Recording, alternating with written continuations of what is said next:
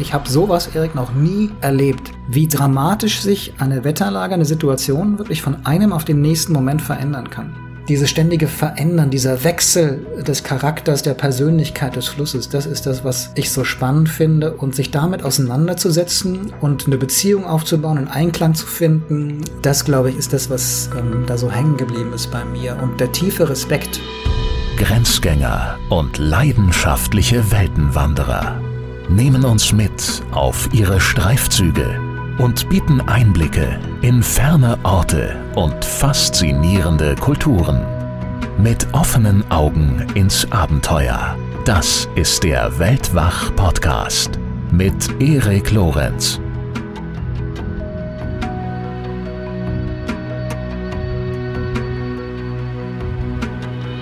Willkommen zur letzten Folge des Jahres 2020. Diese Episode erscheint außer der Reihe am 31.12.2020 zusätzlich, um euch hoffentlich weltwach ins neue Jahr zu tragen. Äh, nein, also ich erwarte natürlich nicht, dass ihr sie direkt zu Silvester hört. Da habt ihr ja hoffentlich Besseres zu tun, äh, trotz Lockdown und all der Widrigkeiten, mit denen wir es ja alle zu tun haben. Egal, ob wir nun, wie wahrscheinlich die meisten von euch gerade in Deutschland sitzen oder ja, also bei mir in Amerika, sieht es ja auch nicht viel anders aus. Bevor es gleich mit dem Gespräch mit Dirk weitergeht, möchte ich einmal kurz zurückblicken auf ein Jahr, das äh, für uns alle gewiss alles andere als einfach war, das für mich und aus Weltwachsicht aber neben allen Hindernissen und Rückschlägen auch wahnsinnig aufregend und oftmals richtig schön war. Ja, wir mussten, wie alle Veranstalter, unsere Live-Events und Festivals absagen bzw. verschieben. Also die Festivals holen wir 2021 nach. Infos dazu gibt es auf weltwach.de. Aber ja, das war natürlich in dem Moment jeweils bedauerlich, ist ja auch jeweils schon viel Arbeit reingeflossen. Aber davon geht die Welt natürlich nicht unter. Ein Tiefpunkt war für mich dieses Jahr definitiv der Tod von Rüdiger Neberg, mit dem ich kurz vorher noch für unser National Geographic Buch im Austausch stand und mit dem ich ein großes Weltwache Live-Event durchführen wollte. Aber es gab auch viele Höhepunkte. Zum Beispiel natürlich, dass ich geheiratet habe, dass ich mich selbstständig gemacht habe und mit Jana die erste Mitarbeiterin im Team begrüßen durfte. Und natürlich, dass ich durch Weltwach und auch unsere englischsprachige Show Unfolding Maps viele neue inspirierende Menschen und Themen kennenlernen konnte. Also zum Beispiel mit Höhlenforscher Oliver Heil in einem der größten Höhlensysteme Deutschlands unterwegs zu sein, Reinhold Messner und Hans Kammerlander für neue Gespräche wiederzutreffen, vermehrt mit Lydia Möcklinghoff zusammenzuarbeiten und mit ihr Südtirol zu erkunden, das Gespräch mit dem legendären Fotografen Steve McCurry in seinem Studio in New York, das Weltwachbuch bei National Geographic, und natürlich auch ganz besonders der Austausch mit euch über die verschiedensten Kanäle. Es macht einfach richtig Spaß und es ist toll zu sehen, wie viel einigen von euch die Show mittlerweile auch bedeutet. Und es ist zum Teil auch interessant und regelrecht augenöffnend, wie ihr verschiedene Dinge wahrnehmt im Vergleich zu meiner eigenen Einschätzung. Zum Beispiel, wenn es darum geht, welche Folgen euch besonders gut gefallen oder vielleicht auch weniger gut. Ähm, manchmal überschneidet sich das mit meiner eigenen Einschätzung, ja, und manchmal eben auch nicht. An einer Folge haben sich die Geister äh, mehr geschieden als an jeder anderen Folge, glaube ich. Und das war Folge 135 dieses Jahr mit Wolfgang Clemens bzw. Gangal. Die Folge hieß zur Erinnerung zwischen Kokosnüssen und Kannibalen. Viele von euch waren regelrecht begeistert von Gangals Kompromisslosigkeit, von seiner ruppigen Art und auch von seiner Art und Weise, einfach sein Ding zu machen über Jahrzehnte hinweg und so sein Leben zu gestalten. Und andere von euch waren aber auch empört und haben mich das auch wissen lassen. Aber Fakt ist, es war die meistgehörte Folge 2020, obwohl oder vielleicht auch weil Gangals Sichtweisen nicht nur Zustimmung provoziert haben. Was ich übrigens am Rande bemerkt auch völlig okay finde. Es muss ja nicht alles, was jeder Weltwachgast so von sich gibt, immer nur auf breite Zustimmung treffen. Ich finde genauso hilfreich, wertvoll, anregend kann es auch sein, darüber nachzudenken und sie dann schlussendlich abzulehnen und ihnen zu widersprechen. Aber gut, äh, schwelgen wir nicht zu sehr in der Vergangenheit, sondern schauen wir lieber nach vorn. Und das heißt in diesem ganz konkreten Fall auf den Fluss. Denn es geht weiter an der Seite von Dirk Rohrbach auf Missouri und Mississippi. Viel Spaß beim zweiten Teil unseres Gesprächs. So, Dirk, zweiter Teil unseres Gesprächs. Es geht weiter, Paddelschlag für Paddelschlag dem Ziel entgegen. Äh, danke, dass du noch durchhältst. Ich danke dir, dass, dass du zuhörst vor allen Dingen und euch natürlich auch, die ihr uns zuhört. Wir haben ja letztes Mal schon über einige wirklich landschaftlich spektakuläre Flussabschnitte gesprochen. Ich glaube, der letzte, den wir erwähnt haben, waren die Missouri Breaks. Und mhm. ein anderer Abschnitt, der mir auch noch im Gedächtnis geblieben ist aus der Lektüre des Buches, war ein Abschnitt, der als Damned Upper bezeichnet wird, also der Verdammte. Ähm, klingt ja. auch nicht so richtig einladend. Was, was hat's mit diesem Gebiet und diesem Namen auf sich? Also die Doppeldeutigkeit im Englischen ist noch deutlicher ja. oder noch schöner als im, im Deutschen, wobei sie im Deutschen schon auch irgendwie passt, ähm, weil damned eben nicht nur verdammt, sondern auch gestaut heißen mhm, soll. Ja. Ach, oh und Gott. Ja, jetzt wo du sagst, ehrlich gesagt, das war mir sogar entgangen, meine Einfältigkeit. Okay. ja. und daher rührt der, rührt der eigentliche Name, weil ja. es tatsächlich ein, ein Netzwerk, eine Reihenfolge von riesigen Stauseen gibt, über die der Missouri aufgestaut wurde. Das hat vor knapp 100 Jahren oder 90 Jahren angefangen. Da haben sie die ersten Stauseen gebaut, um Strom zu gewinnen, um die äh, Überflutungen besser regulieren zu können, also die Menschen zu schützen vor den Hochwassern, um äh, Bewässerung für die vielen Felder. Landwirtschaft spielt eine große Rolle entlang des Missouri besser garantieren zu können. Und es gibt noch ein paar andere Gründe. In den 30er, 40er, 50er Jahren bis in die 60er wurden also diese Stau äh, Seen angelegt, wurden die Dämme gebaut.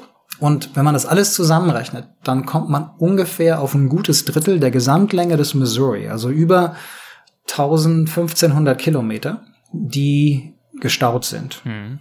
Da gibt's keine Strömung. Diese Stauseen sind riesig, nicht nur in der Länge. Ich habe schon mal gesagt, das sind 400 Kilometer teilweise Länge an Stausee. Wahnsinn.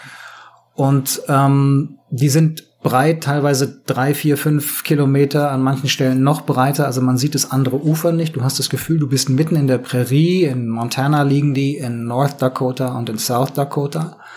Du bist da in einem Meer. Ja. Alleine mit so einer Nussschale. Und die Prärie ist berüchtigt für die Winde, die dort vorherrschen. Stürme, die aus dem Nichts heraus hereinbrechen können. Tornados ähm, und riesige Wellen, die es richtig gefährlich machen. Und deswegen Damned Upper, der aufgestaute, der verdammte Fluss, weil man kämpft da nicht nur mit sich, sondern eben auch gegen den Wind. Und ich hatte im Vorfeld von vielen Paddlern gehört, die teilweise tagelang am Ufer ausgeharrt haben, auf Wetterbesserung gehofft haben, um dann weiter zu paddeln und war insofern vorgewarnt. Das war schon mal gut, dass du wusstest, was dich erwartet. Ähm, du hast beim letzten Mal auch erzählt, dass es natürlich äh, trotzdem mental nicht unbedingt einfach war, diese Eintönigkeit, diesen Reizarmut dann auch auszuhalten, der damit ja einhergeht.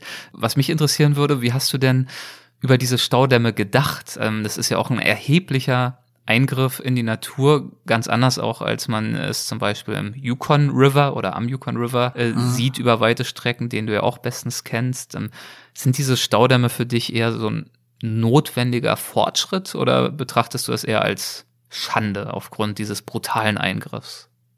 Ein bisschen was von beiden, das ist so wie mit Öl und mit Strom. Ne? Ich mhm. bin ja da auch an Staudämmen vorbei oder durch Staudämme hindurch gepaddelt, in North Dakota zum Beispiel, wo dieses riesige Backenölfeld liegt, wo also auch Öl gefördert wird am Ufer. Dann erinnert ihr euch vielleicht an diesen großen Streit 2016, als eine Pipeline unter den Missouri durchverlegt werden sollte im Indianerreservat im Standing, Standing Rock Reservat, okay, ja, genau, genau in, in North Dakota. Also das ist auch ein großes Thema mit dem Öl.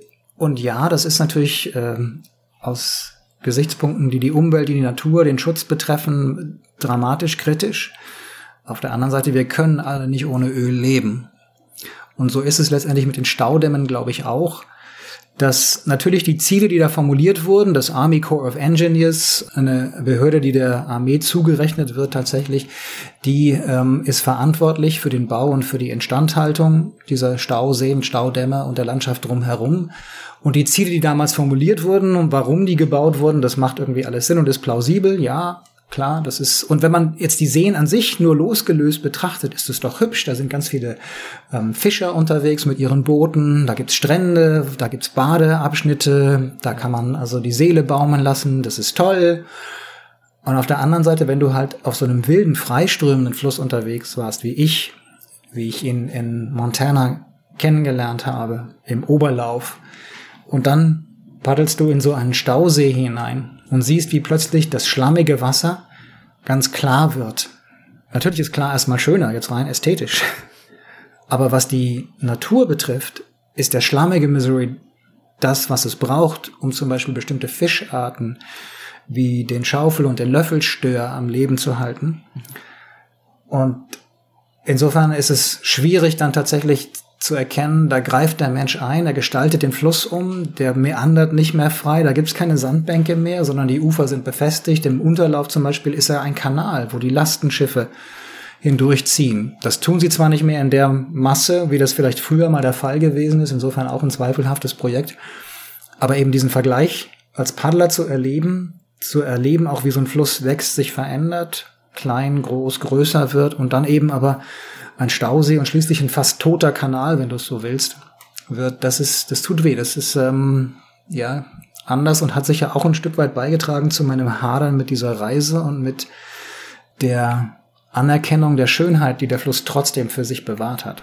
Ja, also eine große Belastung, äh, diese Etappe zu überwinden, sowohl fürs Auge als auch einfach kräftemäßig. Und dazu kam ja, dass dann selbst nachts, also bei deinen Lagerplätzen du auch nicht unbedingt immer die optimale Erholung gefunden hast. Ich denke da an eine etwas ja, windige Nacht. Vielleicht weißt du, was ich meine. Eine ganz besonders einprägsame Nacht war es zumindest für mich beim Lesen, die du da im Zelt verbracht hast. Ja, es gibt zwei Nächte, die, die irgendwie bei mir auch hängen geblieben sind. Die erste, auf die spielst du wahrscheinlich an, war die noch äh, in Montana am Fort Peck Lake. Das war der erste dieser Monsterstauseen. Mhm. Es gibt ein paar kleinere, die sind so 30 bis 100 Kilometer lang. Dann gibt's größere, die sind eben diese 300, 400 Kilometer lang.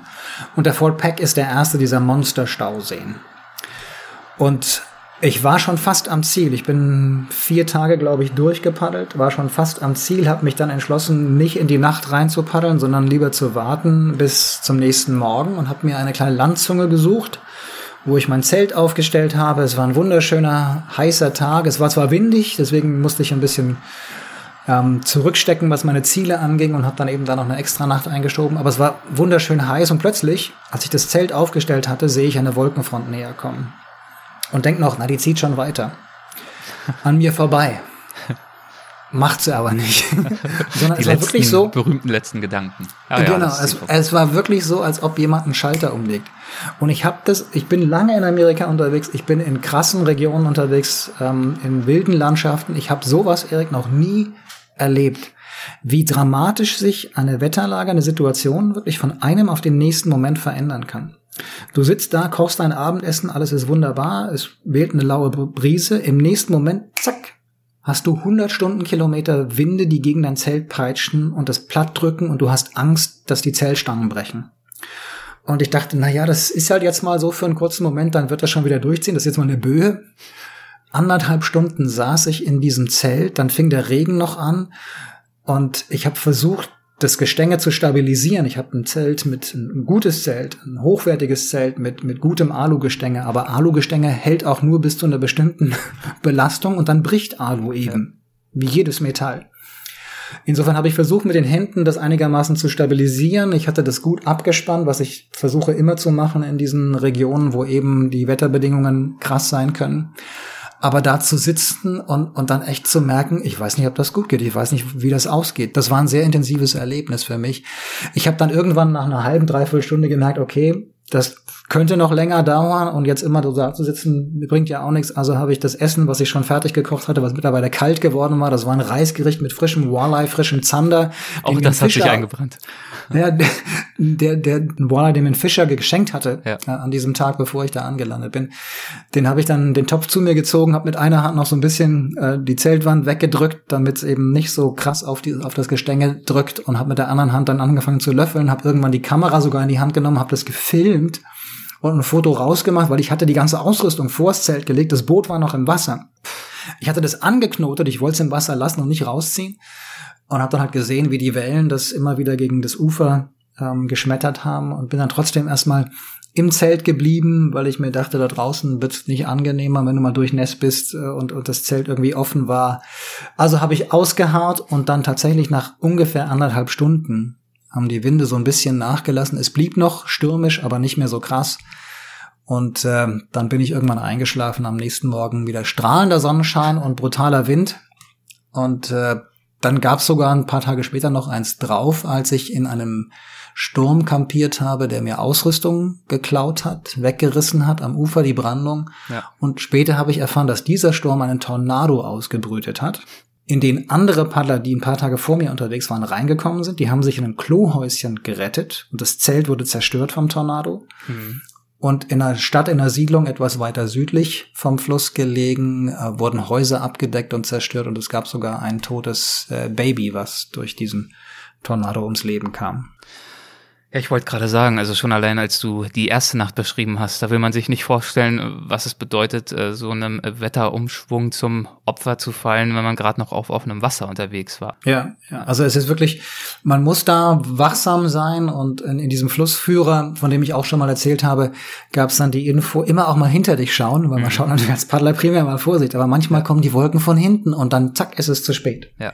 Du hattest ja gerade schon die äh, Standing Rock Reservation angesprochen in Bezug auf äh, diese Ölpipeline, die dort geplant war und auch den Widerstand, den die äh, Native Americans dann dort geleistet haben. Und auch auf dieser Reise, auf der wir, über die wir uns jetzt gerade unterhalten, bist du ja auch in Reservate gekommen. Zumindest mal in eins, das ich mir notiert habe, nämlich mhm. Äh, bei Newtown in das Reservat der Mandan Hidatsa Arikara Nation. Ja. Würdest du uns einmal dorthin mitnehmen? Wie können wir uns dieses Reservat vorstellen? Es liegt in Nord Norddakota eben am Lake Sacagawea, benannt nach der jungen Indianerin im Team von Lewis und Clark. Und das ist äh, der drittgrößte Stausee der USA. Mhm. Nur der Colorado hat noch zwei größere. Also ein unglaublich gigantischer Stausee und das Reservat ähm, schmiegt sich an den See, wenn man es schön formulieren will. Ansonsten äh, ist eben tatsächlich das Reservat äh, zu beiden Seiten, Nord- und Südufer vom See, gelegen. Diese ganze Region dort ist geprägt tatsächlich von der Ölindustrie. Vor etwas mehr als zehn Jahren wurde ja begonnen, dieses gigantische Backen-Ölfeld zu fördern. Das ist Fracking-Technologie, die ja höchst umstritten ist wegen der Umweltrisiken, die damit verbunden sind.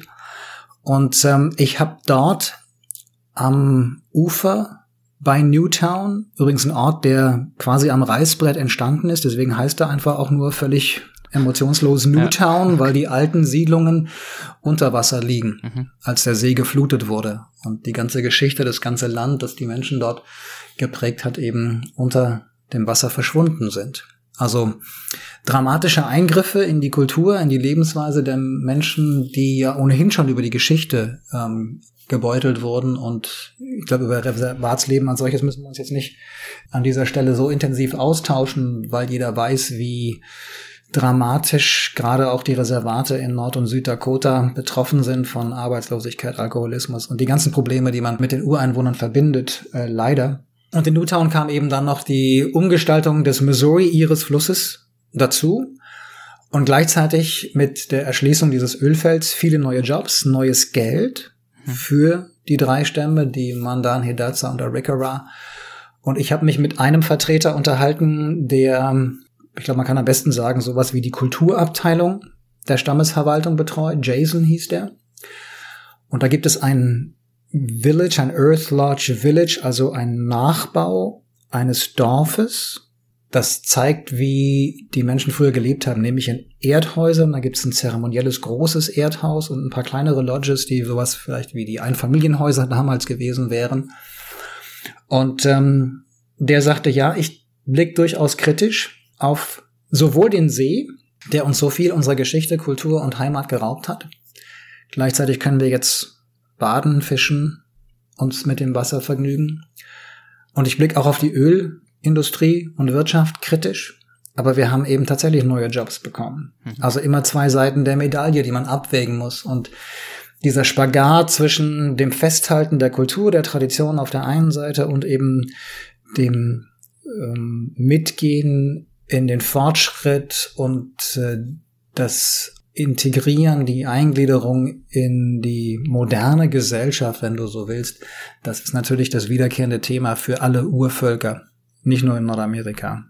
Und ja auch durchaus ein wiederkehrendes äh, Thema für dich, denn äh, insbesondere in Nordamerika jetzt in diesem Fall beschäftigst du dich ja mit diesem Thema auch äh, sehr viel. Also ich äh, weiß, dass du zum Beispiel in South Dakota, das war der dritte Staat, den du auf dieser Reise erreicht hast, mhm. seit 1995 äh, fast jedes Jahr gewesen bist und äh, dich dort ja auch immer wieder engagiert hast im Rahmen eines ganz konkreten Hilfsprojektes. Ja, wir haben ja einen Verein zur Unterstützung indigener Völker gegründet. 2003 war das und unser Fokus lag immer schon auf, die, auf der Arbeit mit äh, Kindern, Jugendlichen und vor allen Dingen Projekten, die sich irgendwie um die Bewahrung der Sprache kümmern. Und da haben wir vor Jahren schon ein tolles Projekt in Pine Ridge, eine andere Reservation, die nicht am Fluss liegt, gefunden wo erst ein Kinderhort entstanden ist, wo die Betreuer ausschließlich Lakota, also die Sprache der Vorfahren mit den Kleinstkindern sprechen den ganzen Tag, solange sie in dieser Einrichtung sind. Und dann sind daraus Sprachprojekte, Programme entwickelt worden, auch Online-Tools, wo ähm, ältere Kinder unterrichtet werden. Das ist gewachsen. Es gibt jetzt ein Schulprojekt dazu und so weiter. Also das war etwas, was uns nach wie vor stark verbindet, wo wir uns einbringen wollen und wo wir auch dranbleiben werden. Bei dieser Reise war es dann schon auch nochmal spannend, ähm, die Reservate, die ich zum Teil kannte. Also ich in, in South Dakota war ich schon ähm, im Standing Rock Reservat, ich war schon in Cheyenne River mhm. und ich ähm, bin dann auch weiter unten schon bei Yankton gibt's noch mal ein Reservat der Einwohner, der der Ureinwohner dort. Das habe ich alles mit dem Rad oder mit dem Auto schon mal äh, kennengelernt und da jetzt durchzupaddeln und zu überlegen, Mensch, was hinter diesen Hügeln alles an Geschichte passiert ist und wie viel Dramen sich dort abgespielt haben und Tragödien und bis heute ja eigentlich sich auch abspielt, das ist ähm, manchmal schwer zu fassen. Nach jenen äh, sechs Dämmen, über die wir jetzt ja ausgiebig gesprochen haben, wenn auch nicht über alle sechs, aber grundsätzlich Aha. über diese äh, Passage, folgte dann aber der genaue Gegensatz, nämlich der längste unverbaute Wasserweg Amerikas. 3000 Kilometer Richtung Golf von Mexiko der mhm. Missouri mündet dann ja dort in den Mississippi. Ähm, und wir können und wollen natürlich auch hier jetzt nicht alle Stationen besprechen. Auch da verweise ich dann gerne auf das Buch. Aber mal in groben Zügen. Ähm, wie haben sich die Flüsse und damit ja dann auch deine Reise nach den Staudämmen entwickelt und äh, weiter verändert? Es gab erstmal einen ganz tollen Abschnitt. Ja. Nach dem letzten Staudamm, der liegt in Yankton, South Dakota. Und das ist ein unverbauter also ein natürlicher, der auch geschützt ist als solcher. Da gibt es keine Stauseen, da gibt es keine sogenannte Wing Dikes. Das sind also aufgeschüttete äh, Deiche oder Strukturen, die das Flusswasser kanalisieren sollen, sondern da wird er wieder breit. Da gibt's Sandinseln in der Mitte, da verzweigt er sich und nach diesen Wochen, die ich ja auf den großen Stauseen unterwegs war, einen Abschnitt zu paddeln, der wild, der unverändert ist. Das war erstmal unglaublich befreiend und schön zu sehen. Und dann aber wird er eben in Iowa spätestens, an der Grenze zwischen Iowa und Nebraska, so im Großraum Sioux City, Iowa, wird er zu diesem Kanal. Mhm. Und da ist er wirklich extrem schmal wieder. Also die Ufer liegen nicht weit auseinander.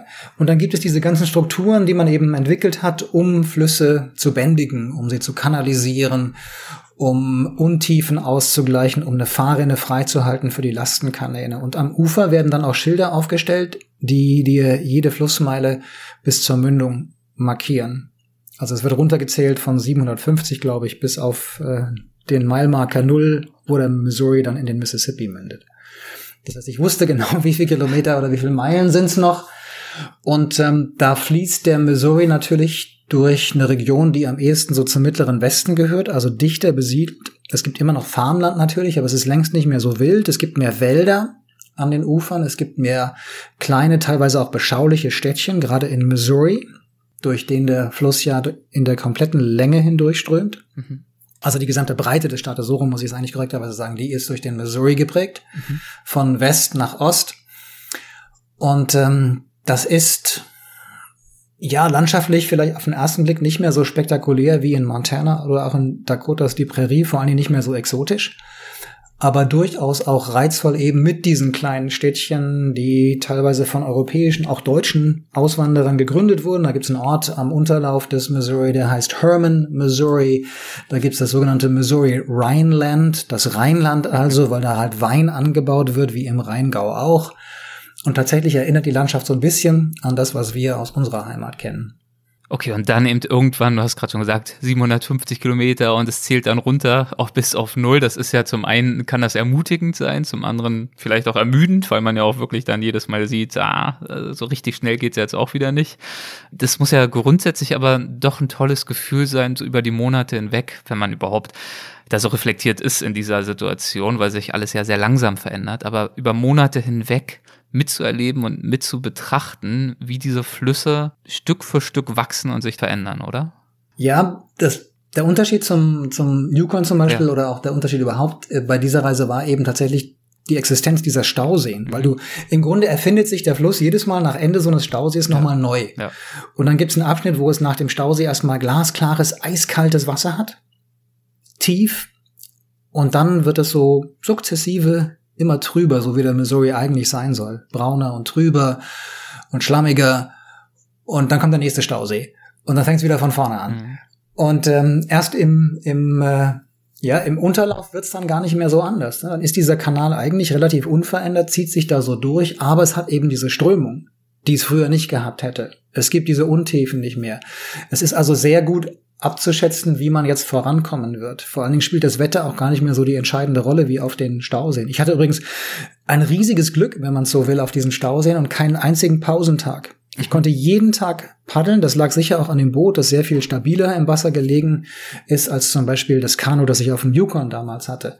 Aber ich habe jeden Tag auch äh, im Wind in den Wellen paddeln können auf den Stauseen. Und ich wusste jetzt im Unterlauf, okay, die Geschwindigkeit des Flusses ist gut. Ich habe immer noch Hochwasser. Also ich kann im Schnitt bis zu 100 Kilometer am Tag schaffen. Das wäre mir auf den Stauseen nie gelungen. Da hätte ich vielleicht 20, 30, 40 Kilometer geschafft. Und jetzt locker das Doppelte ohne viel Aufwand.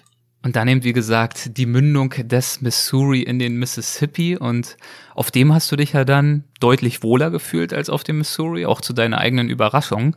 Und äh, unser Bild vom Mississippi ist ja äh, literarisch wesentlich geprägt worden durch Mark Twain und seine Bücher.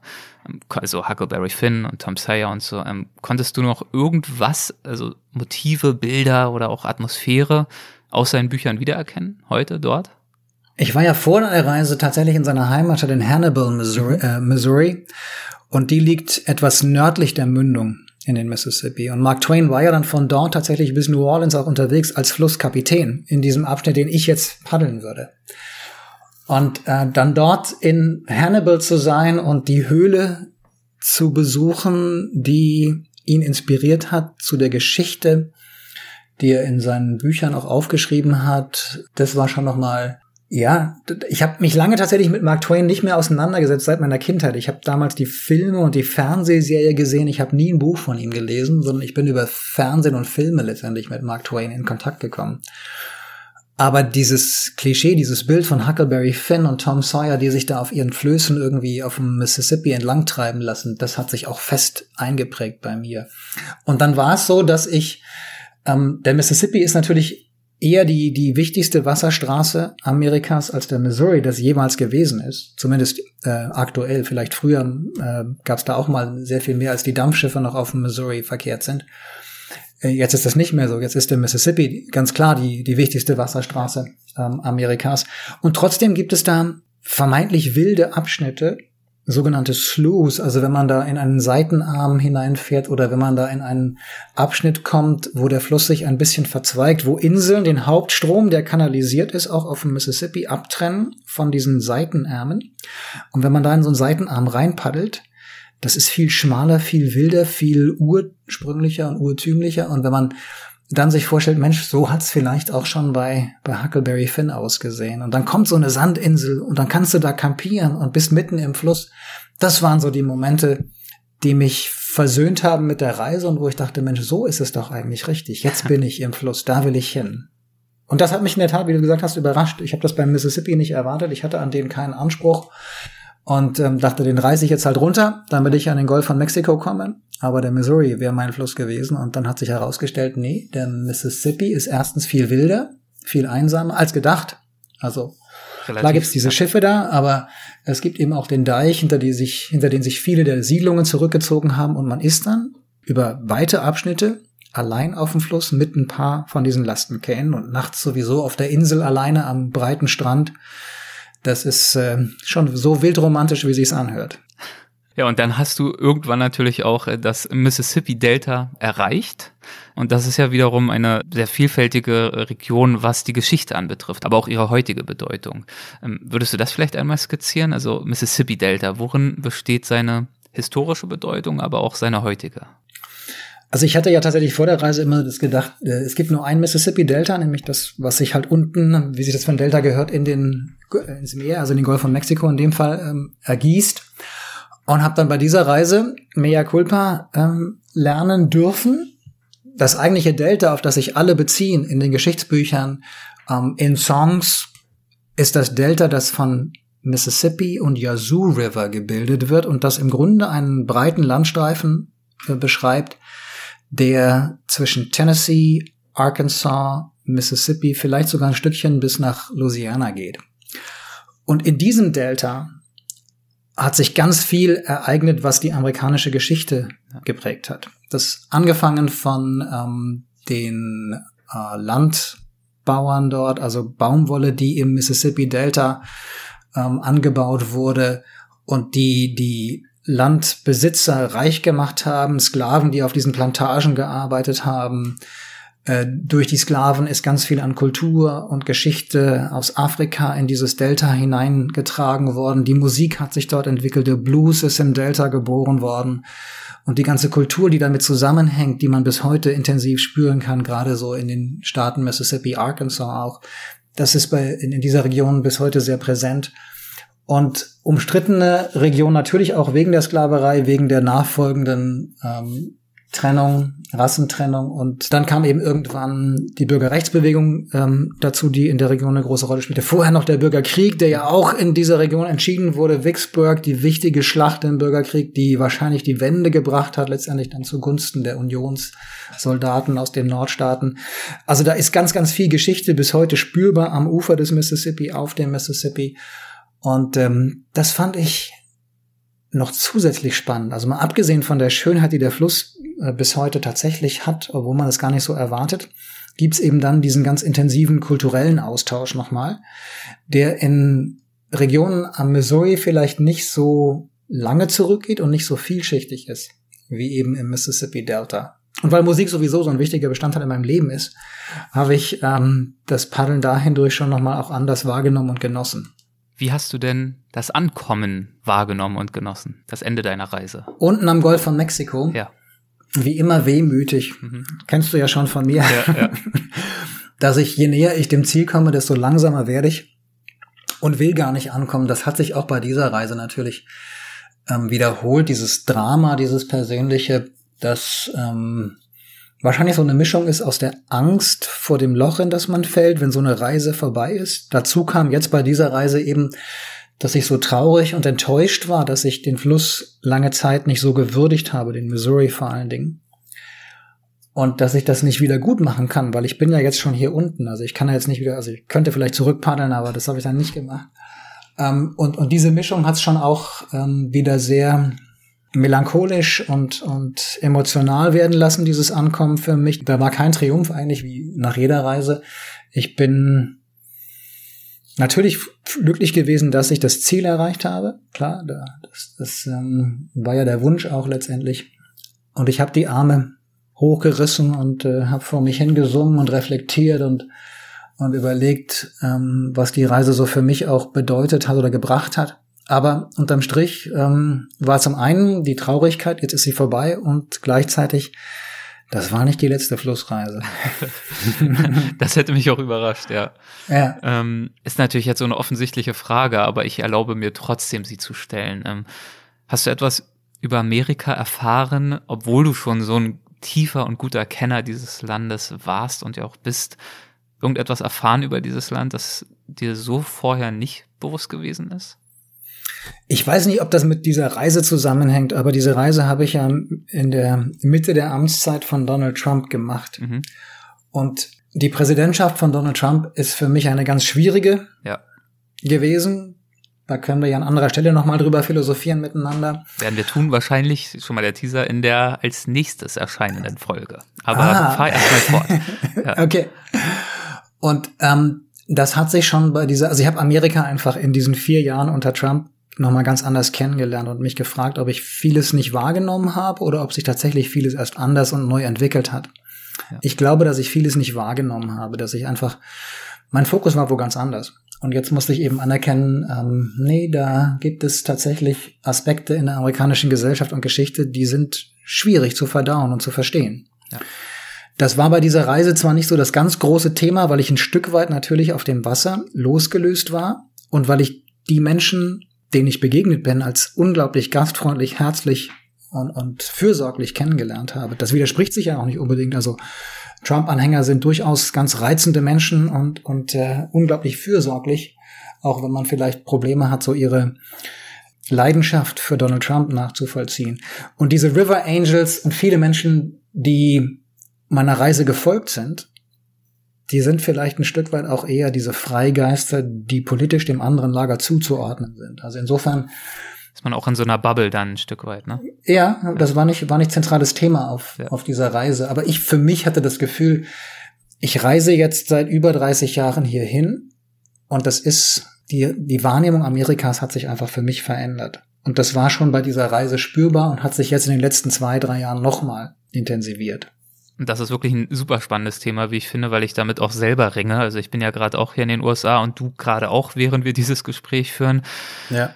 Und diese vielen, vielen Perspektiven, Facetten, das ganze Licht, den ganzen Schatten von Amerika irgendwie äh, zusammenzubringen. Und äh, die Extreme sind ja natürlich unter der Trump-Präsidentschaft nochmal extremer geworden das fällt mir wahnsinnig schwer. Und ähm, mhm. da freue ich mich jetzt schon darauf, äh, mich dazu nochmal mit dir auszutauschen in einem weiteren Gespräch. Aber um dieses Gespräch zum Abschluss zu bringen, äh, würde ich gerne nochmal einen Menschen kurz zu Wort kommen lassen, dem du unterwegs begegnet bist. Und zwar einen Mann namens John Rusky in der Hoffnung, dass ich es richtig ausspreche. Mhm. Äh, und du hast ja viele Menschen unterwegs gefragt, was ihnen diese beiden Flüsse bedeuten. Und er hat, wie ich finde, eine sehr, sehr schöne Antwort gegeben. Und er bezieht sich in diesem Fall auf den Mississippi. Und er hat gesagt, der Fluss bedeutet für mich Freiheit. Entfesselte Kreativität und unendliche Möglichkeiten, Freude, Terror, Unbekümmertheit, unerschöpfliche Energie und Farben, Muster und Geräusche, Wildheit und der bestmögliche Weg in die Zukunft. Zitat Ende. Das sind ja sehr, sehr viele Facetten. Ähm, findest du dich in dieser Beschreibung wieder? Oder auch anders gefragt, worin besteht für dich heute nach dieser Tour das Wesen oder die Faszination dieser beiden Flüsse Missouri und Mississippi?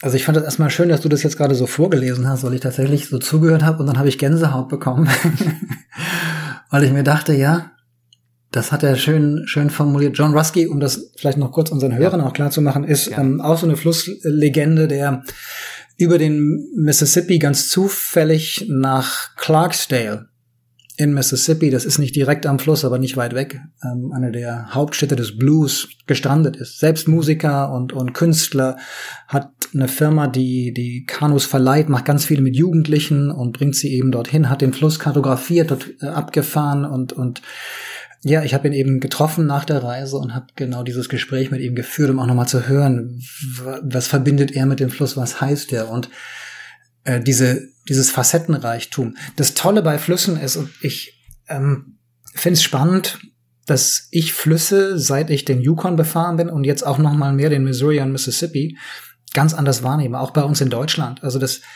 die Lebhaftigkeit, das Wesen dieser Flüsse für mich eine ganz andere Bedeutung bekommen hat, dass ich das Gefühl habe, das ist tatsächlich ein, ein lebendes Wesen, das sich ständig verändert. Das ist nicht ein Ding, das irgendwie einfach nur da ist und existiert, sondern das Wasser steigt, das Wasser fällt. Ich bin jetzt gerade hier durch die ganzen Flusssysteme gefahren und die sind fast alle leer, weil es so trocken war jetzt. Und auch der Mississippi, an dem ich jetzt ähm, erst vor kurzem wieder mit dem Fahrrad gewesen bin, am Ende des Natchez Trace, der ist bestimmt zwei, drei Meter tiefer als bei meiner Reise noch. Damit ein ganz anderes Antlitz und ein ganz anderer Charakter. Genau, genau. Das heißt, die, die verändern sich rein augenscheinlich, aber eben auch so vom Wesen her und, und sind manchmal lieblich und manchmal, wenn der Wind drüber fegt, dann tosen sie und brausen und diese ständige Verändern, dieser Wechsel des Charakters, der Persönlichkeit des Flusses, das ist das, was ich so spannend finde und sich damit auseinanderzusetzen und eine Beziehung aufzubauen, einen Einklang zu finden, ähm, mit ihm zu reisen, auf ihm zu reisen, sich auf ihn einzulassen oder auf sie, um nochmal das Spiel mit den ähm, mit den Geschlechtern, das die Amerikaner ja gerne machen, wenn es um Flüsse geht, ähm, aufzugreifen. Das, glaube ich, ist das, was ähm, da so hängen geblieben ist bei mir und der tiefe Respekt. Ich habe Letztes Jahr, äh, 2019, war ja ein ganz dramatisches Jahr für die Menschen im Mittleren Westen, weil der Missouri historisch überflutet ist. Mhm. Und es gibt immer wieder historische Fluten.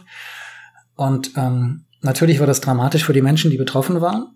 Und trotzdem habe ich, auch wenn das vielleicht politisch nicht korrekt ist, aber ich habe so ein bisschen mit dem Fluss gecheert, weil ich mir gedacht habe, wir haben alles versucht, um dich zu bändigen. Aber du lässt dich nicht bändigen. Wir werden es niemals schaffen, dich komplett zu kontrollieren. Und das ist gut so. Und wir müssen einfach das respektieren, so wie ich hab lernen und respektieren müssen, dass du anders bist als der Yukon und dass du trotzdem deine Schönheit, deine Eigenheit bewahrt hast und dass die einfach so wertvoll ist, dass ich das gerne ähm, wertschätzen möchte oder das gerne ähm, auch für mich bewahren möchte. Und deswegen müssen wir uns mit den Flüssen arrangieren und verdammt nochmal Respekt vor ihnen haben und sie schützen und bewahren. In der Form, in der sie jetzt existieren, am liebsten noch ursprünglicher oder renaturieren und ähm, das auch für künftige Generationen in einer Art und Weise, dass viele sich hoffentlich noch von diesen großen Flüssen, die die Menschen prägen, die an ihnen leben und noch mehr die Landschaft formen, durch die sie strömen, dass wir uns mit denen einfach ähm, nicht nur arrangieren, sondern sie wirklich lernen zu genießen und ähm, respektvoll mit ihnen umzugehen. So, und da will ich jetzt auch gar nichts mehr hinzufügen. Das war ein eindrucksvolles Schlusswort und deswegen bleibt mir nur noch zu sagen, vielen, vielen Dank, Dirk. Dankeschön für das Gespräch. Ich danke dir, Erik. Danke, ciao. Das war der zweite Teil meines Gesprächs mit Dirk über seine 6000 Kilometer lange Paddeltour auf dem Missouri und Mississippi. Und wenn es euch gefallen hat, dann habe ich zwei gute Nachrichten für euch. Erstens, in der kommenden Folge ist Dirk noch einmal zu Gast. Dann geht es aber um ein anderes Thema, nämlich um die Frage, auf welche Weise die Vereinigten Staaten uns anziehen und abstoßen, also Licht und Schatten. Wir sprechen über unser Amerika-Bild und darüber, wie wir zum Teil auch mit unserer Faszination für dieses Land hadern. Und wir tun das gemeinsam mit Jochen Schliemann vom Reisen Reisen Podcast. Ihr dürft euch also schon mal drauf freuen. Es war wirklich ein sehr, sehr schönes Gespräch. Wir haben es schon aufgezeichnet. Und zweitens, es gibt gleich noch eine Zugabe von Dirk. Er hat nämlich extra für uns noch ein Kapitel seines Buches Im Fluss eingelesen und wird euch gleich nochmal auf eine ausgiebige Reise im Kopf mitnehmen. Bevor es damit losgeht, gibt es aber erst einmal noch ein Kurzinterview und zwar mit Journalist und Moderator Michel Abdullahi. Er moderiert für unseren Sponsor, die Deutsche Bahn, einen neuen Podcast mit dem Namen Unterwegs mit. Und für diese neue Show begleitet Michelle bekannte Persönlichkeiten auf Zugfahrten. Die Strecke wird jeweils vom Gast bestimmt. Das sind meist irgendwelche privaten oder beruflichen Touren. Und Michelle setzt sich dann sozusagen, ja, einfach mit dazu und dann wird geredet. Und ich finde das wirklich interessant, denn, also ihr müsst euch vorstellen, ich sitze hier gerade in Philadelphia in meiner selbst gebauten kleinen Sprecherkabine also genau genommen ist Sprecherkabine schon zu hoch gegriffen. Sagen wir es, wie es ist. Ich sitze in einem kleinen eingebauten Kleiderschrank, so eine Miniaturausgabe eines begehbaren Kleiderschranks, abgehängt mit Teppichen und Decken und Kissen. Und warum das alles? Um Ruhe zu haben für die Aufzeichnung. Äh, wir wohnen hier momentan in einem relativ hellhörigen Haus. Man hört die Leute über uns, wenn sie durchs Wohnzimmer stapfen oder husten. Man hört die Straße. Man hört auf dem Hausflur die Waschmaschine, die sich alle Wohnparteien hier teilen. Also es ist wirklich anstrengend, wenn man äh, Podcasts produzieren möchte. Und naja, hier drin im Schrank ist es zumindest still. Hier habe ich meine Ruhe, auch wenn die Luft nach einer Weile zugegebenermaßen dann doch zu wünschen übrig lässt und die Temperatur auch unaufhörlich steigt. Ja, und Michelle führt seine Gespräche, wie gesagt, im Zug während der Fahrt. Und da frage ich mich natürlich, kann das gehen? Kann man so persönliche und tiefgründige Gespräche im Zug führen? Und das frage ich ihn gleich auch als erstes, also von Podcaster zu Podcaster. Und außerdem sprechen wir unter anderem auch darüber, was er mit der Show vorhat und was für ihn ein gelungenes Gespräch ausmacht. Ja, und danach kommt dann, wie gesagt, nochmal Dirk Rohrbach. Jetzt erst einmal viel Spaß mit Michelle Abdullahi. Hi Michelle, Grüße nach Hamburg. Es freut mich sehr, dich zu sprechen. Ebenso. Äh, ja, wir möchten uns ja heute über euren neuen Podcast unterhalten, den du moderierst. Unterwegs mit heißt das Ganze. Äh, und ich muss sagen, ich freue mich sehr über die Gelegenheit, dir dazu ein paar Fragen zu stellen. Und zwar natürlich zur Show, aber auch darüber, wie er das Ganze aufzeichnet und produziert. Denn, also ich bin ein relativer Kontrollfreak, also was irgendwelche Störgeräusche oder Hintergrundgeräusche oder so anbelangt.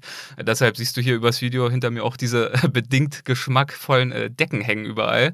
Ich habe mich hier in so eine Art überdimensioniertem Kleiderschrank eingerichtet, um ein bisschen Ruhe zu haben.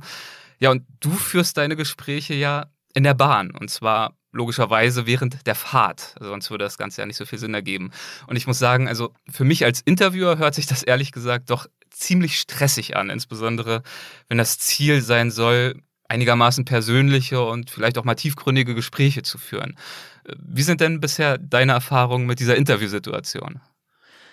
Also bisher lief alles ziemlich gut, muss ich sagen. Ähm, es ist eigentlich, ist es, ich müsste, ich müsste genau das andersrum sagen zu ja. dem, was du gesagt hast weil äh, ich kenne das eigentlich gar nicht anders, als ich mit Leuten immer in einem Studio sitze und mich dort mit denen unterhalte. Und sobald sich der Ort ändert, mhm. sobald sich die Situation ändert und vor allem bei den Menschen, die tagtäglich in der Öffentlichkeit stehen, verändert sich dann doch eine ganze Menge. Und wenn du in der Bahn mit den Menschen sitzt und ihre Strecke fährst, hast du, hast du gleich ein Gespräch, du hast einen ganz anderen Einstieg, mhm. man ist auf eine ganz andere Art und Weise warm miteinander. Man ist auch irgendwo ein bisschen gefangen. Ja. Äh, man, man kann ja nicht aussteigen. Äh, jeder, jeder will seinen Ort erreichen. Ja. Und äh, das führt zu einer, doch zu einer sehr schönen Nähe. Und wie macht ich. ihr das dann? Also sperrt ihr dann jeweils einen ganzen Waggon ab, um da Ruhe zu haben? Oder setzt ihr euch einfach irgendwo hin und hofft das Beste?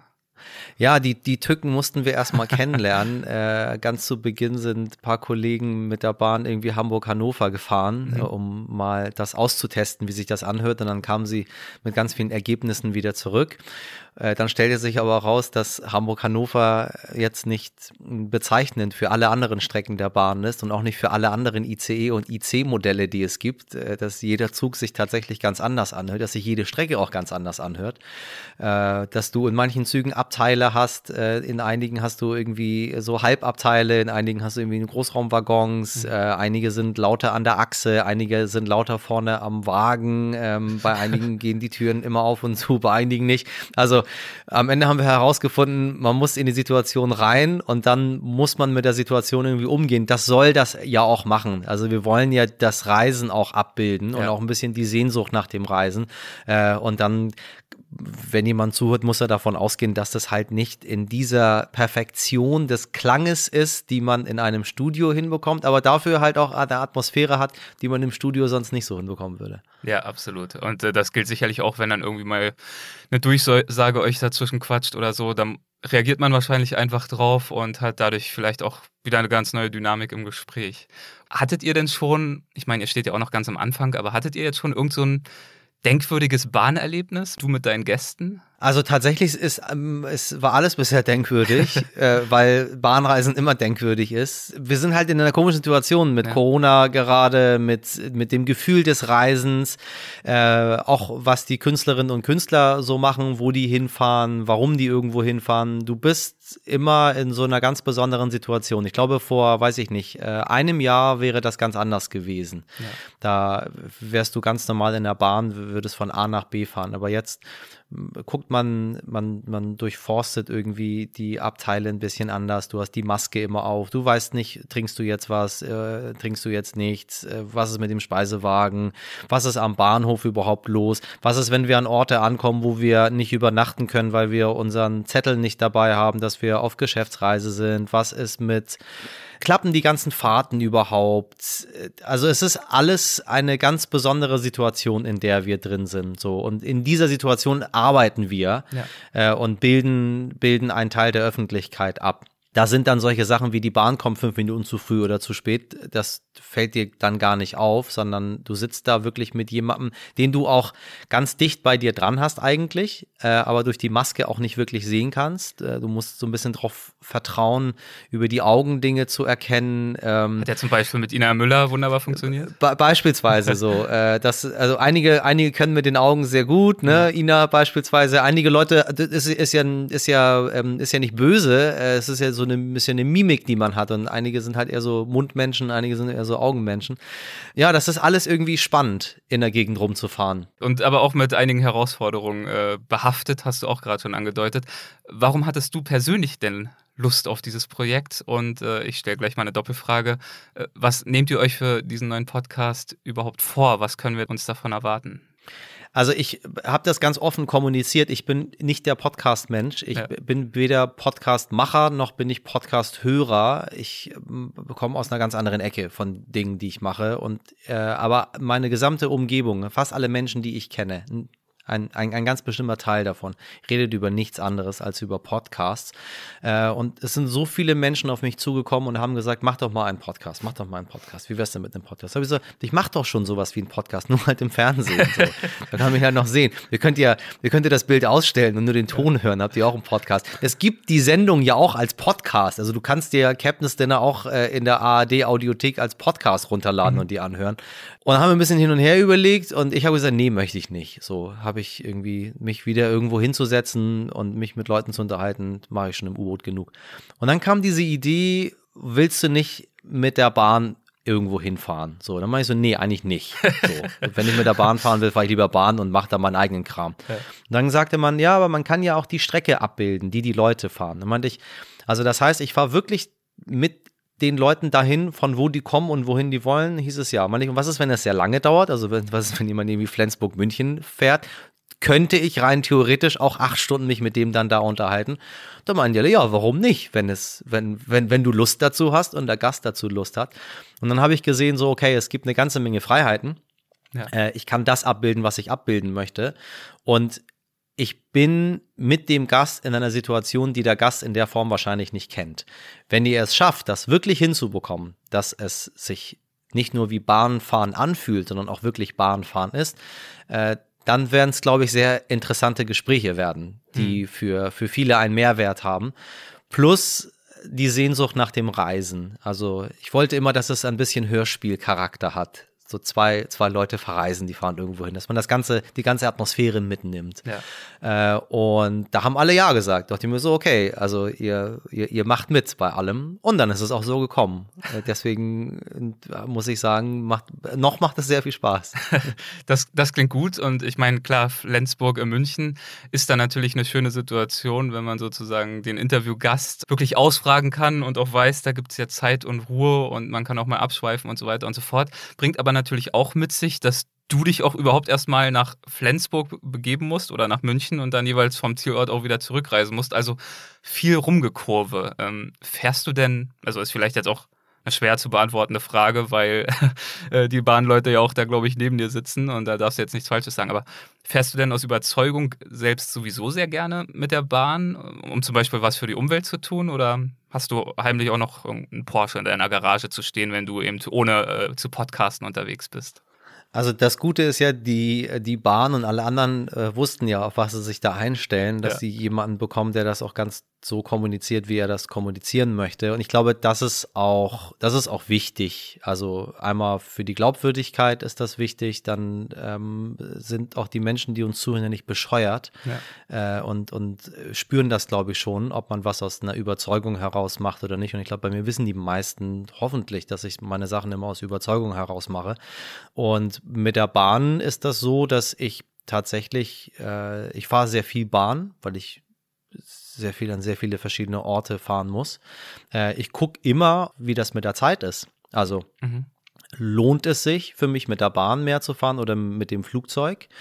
Äh, ich gebe das ganz offen zu. Ich fahre, fliege auch sehr viel innerdeutsche Strecken, weil es manchmal einfach anders mit den Terminen gar nicht zu machen ist. Äh, ich habe da in den letzten Jahren so ein Bewusstsein für entwickelt, dass ich Schritt für Schritt das versucht habe äh, zu, zu reduzieren oder zu sagen, ich baue dann einfach noch eine Nacht dazwischen mit ein oder ähm, ich verlagere meine Arbeit äh, auch auf dieses Unterwegs, so mhm. ähm, als irgendwie man fährt hin und fährt zurück. Das kann man aber nicht immer erbringen. Das äh, wissen viele meiner Kolleginnen und Kollegen, dass es einfach manchmal nicht anders geht.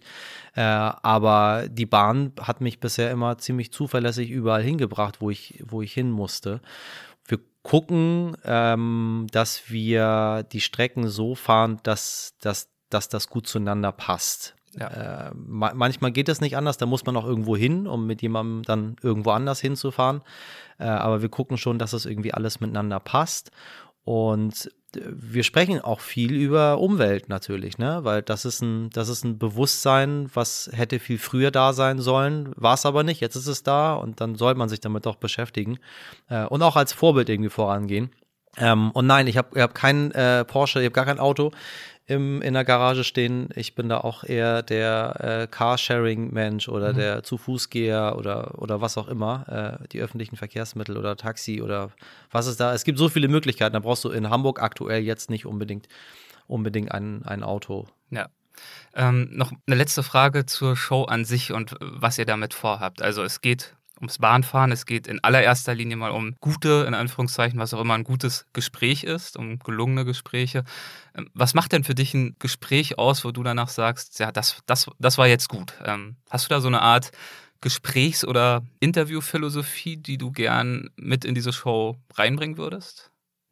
Also, wenn man, wenn man das vorher so abfragt, dann soll es ja immer spannend sein, es soll interessant sein, es soll politisch sein, es soll kontrovers sein, es soll neu sein, die Leute sollen Dinge erzählen, die sie noch nie erzählt haben, äh, was auch immer. So. Mhm. Das kannst du nur erbringen, wenn du ein, ein Vertrauensverhältnis zu der Gegenseite aufbaust. So. Und die meisten, mit den ich fahre, die, die kenne ich entweder oder wir wollten immer schon mal gerne was miteinander machen oder ich habe, ich habe, ich persönlich habe eine Bindung zu den Leuten mhm.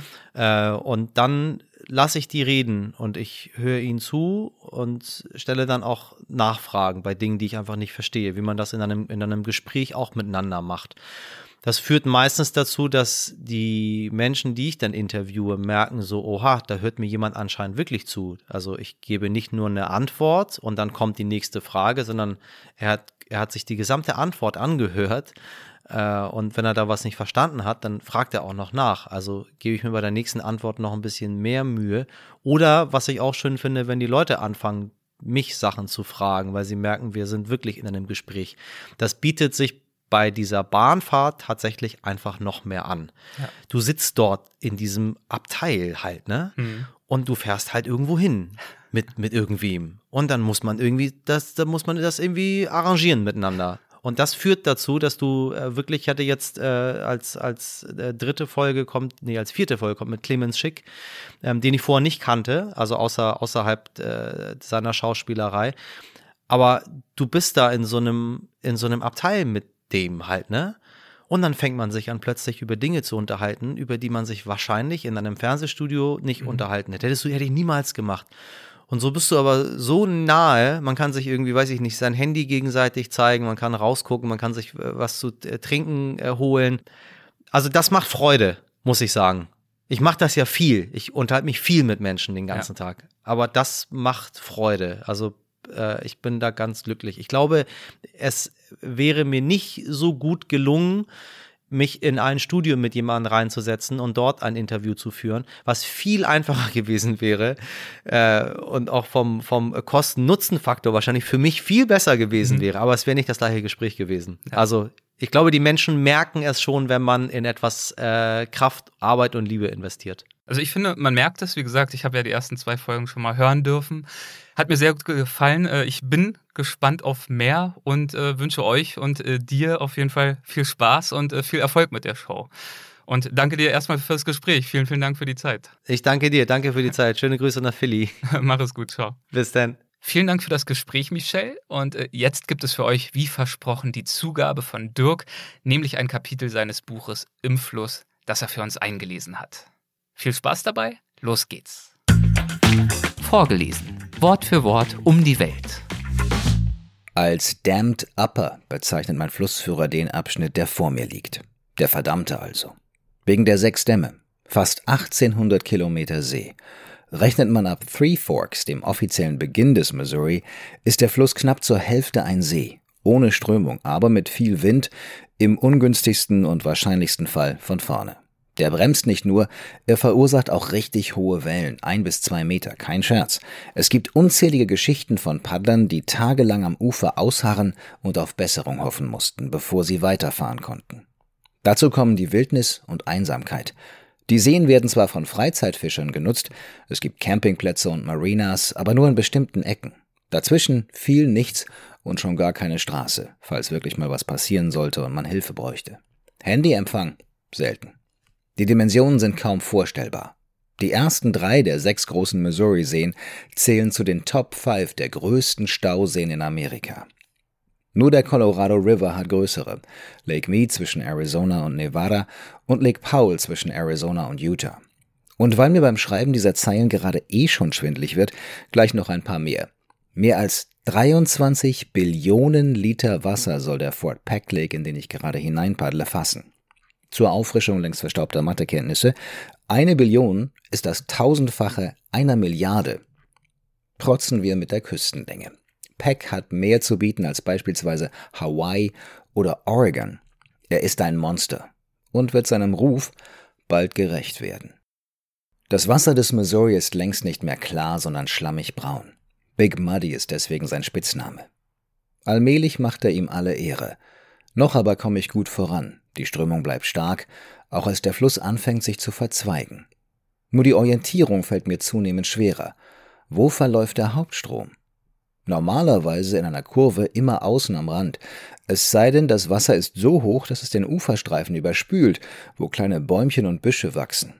In die gerate ich ein paar Mal, finde aber immer wieder zurück, auch wenn es manchmal ein bisschen dauert. Einen Nachteil hat mein hohes Wasser allerdings auch. Ich finde keine guten Camps. Alle Strände sind unter Wasser, die Ufer sumpfig. In den kommenden Wochen wird das zu einem Problem, das ich jetzt noch unterschätze. Wolken jagen mich. Der Wind frischt auf. Ich muss an Land. Aus Mangel an Alternativen steuere ich eine Senke am Ufer an, die zumindest halbwegs eben scheint. Kaum bin ich ausgestiegen, geht es los. Erst legt der Wind weiter zu und treibt Whitecaps übers Wasser, Wellen mit weißen Schaumkronen. Ich räume das Kajak hastig aus und ziehe es an Land. Die ersten dicken Tropfen fallen aufs ohnehin schon aufgeweichte Ufer. Ich kann gerade noch in die Regenkleidung schlüpfen, schon geht die Post ab. Die Gewitterfront erreicht mich mit schlagartiger Wucht. Platzregen, Blitze, Donner, Sturm. Fast eine Stunde dauert das Spektakel. Das andere Ufer ist kaum mehr erkennbar. Ich hocke mich in meinen Campingstuhl und lasse die Naturgewalten hilflos über mich ergehen. Das war echt knapp. Ich mag mir gar nicht ausmalen, was passiert wäre, wenn ich nicht rechtzeitig hätte anlanden können. Irgendwann lassen Wind und Regen nach. Die Blitze züngeln weiter in der Ferne vom Himmel. Zeit, das Zelt aufzubauen. Der Boden ist jetzt allerdings noch weicher und schlammiger. Am nächsten Morgen weckt mich die Sonne. Der Wind von gestern weht weiterhin von Westen und hilft mir beim Vorankommen. Ich verlasse mein Schlammcamp gen Osten. Dann windet sich der See nach Süden, um gleich wieder eine 180-Grad-Kehre nach Norden zu vollziehen. Das Wetter scheint stabil, so dass ich mehrmals problemlos queren kann. Das verkürzt die Strecke. Mitten auf dem See aber fehlt jede Relation fürs Vorankommen. Man hat das Gefühl, auf der Stelle zu paddeln. Um mich abzulenken, zähle ich meine Paddelschläge. 50 in der Minute macht 3000 in der Stunde. Am Ende des Tages vielleicht 20.000? Wie viele werden es wohl am Ende der Reise sein? Whitecaps. Schon wieder. Aber dieses Mal deutlich heftigere als vorgestern. Seit Stunden peitscht der Wind die Wellen über einen Meter hoch. Unablässig klatscht die Brandung auf die Bootsrampe, an der ich gestern Abend meinen Kajak rausgerollt habe. Selbst wenn ich wollte, käme ich dann nicht mehr ins Wasser. Also warte ich, stundenlang. Heute ist wieder Sonntag. Vor vier Wochen bin ich zur Quelle gestartet. Wo ist dein Auto? fragt mich ein Mann, als er am Morgen sein Speedboot zu Wasser ließ.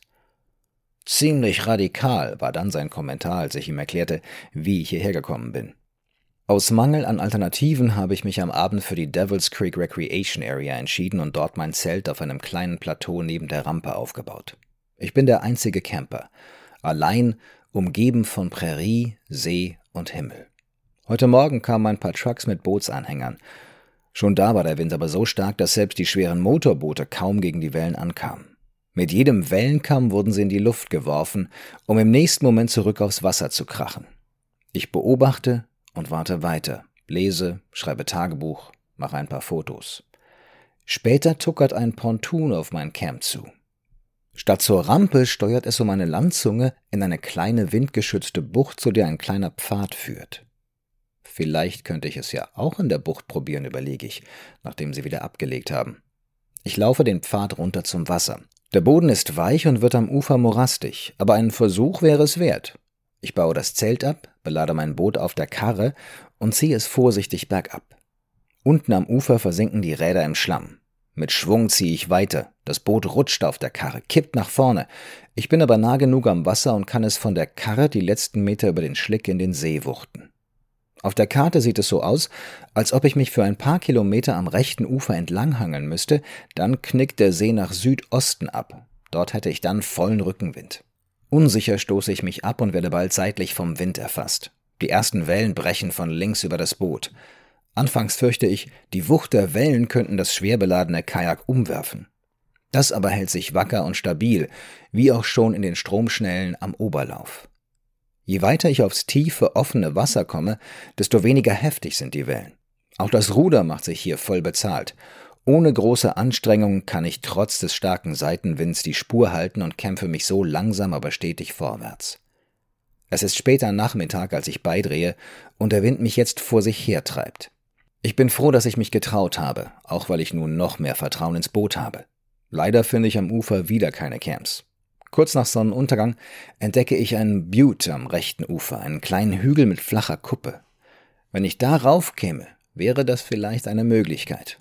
Und ich hätte bestimmt eine großartige Aussicht. Ich paddle also in eine Bucht und zu einem kurzen Uferstreifen, der Halt verspricht. Im letzten Tageslicht klettere ich auf den Hügel und gelange auf das Plateau mit reichlich Platz fürs Zelt. Ich halte kurz inne. Überall wachsen Salbeibüsche mit betörend süßem Aroma. Von hier oben kann ich auch den weiteren Verlauf des Sees und seine Konturen besser ausmachen. Ein toller Platz, solange der Wind nicht wieder auffrischt. Andernfalls wäre ich ihm ungeschützt ausgesetzt. Wieder entlade ich das komplette Boot, nehme es aus dem Wasser, drehe es um und lagere es parallel zu einem Baumstamm am Ufer, an dem ich es verknote. Da sehe ich den Schaden.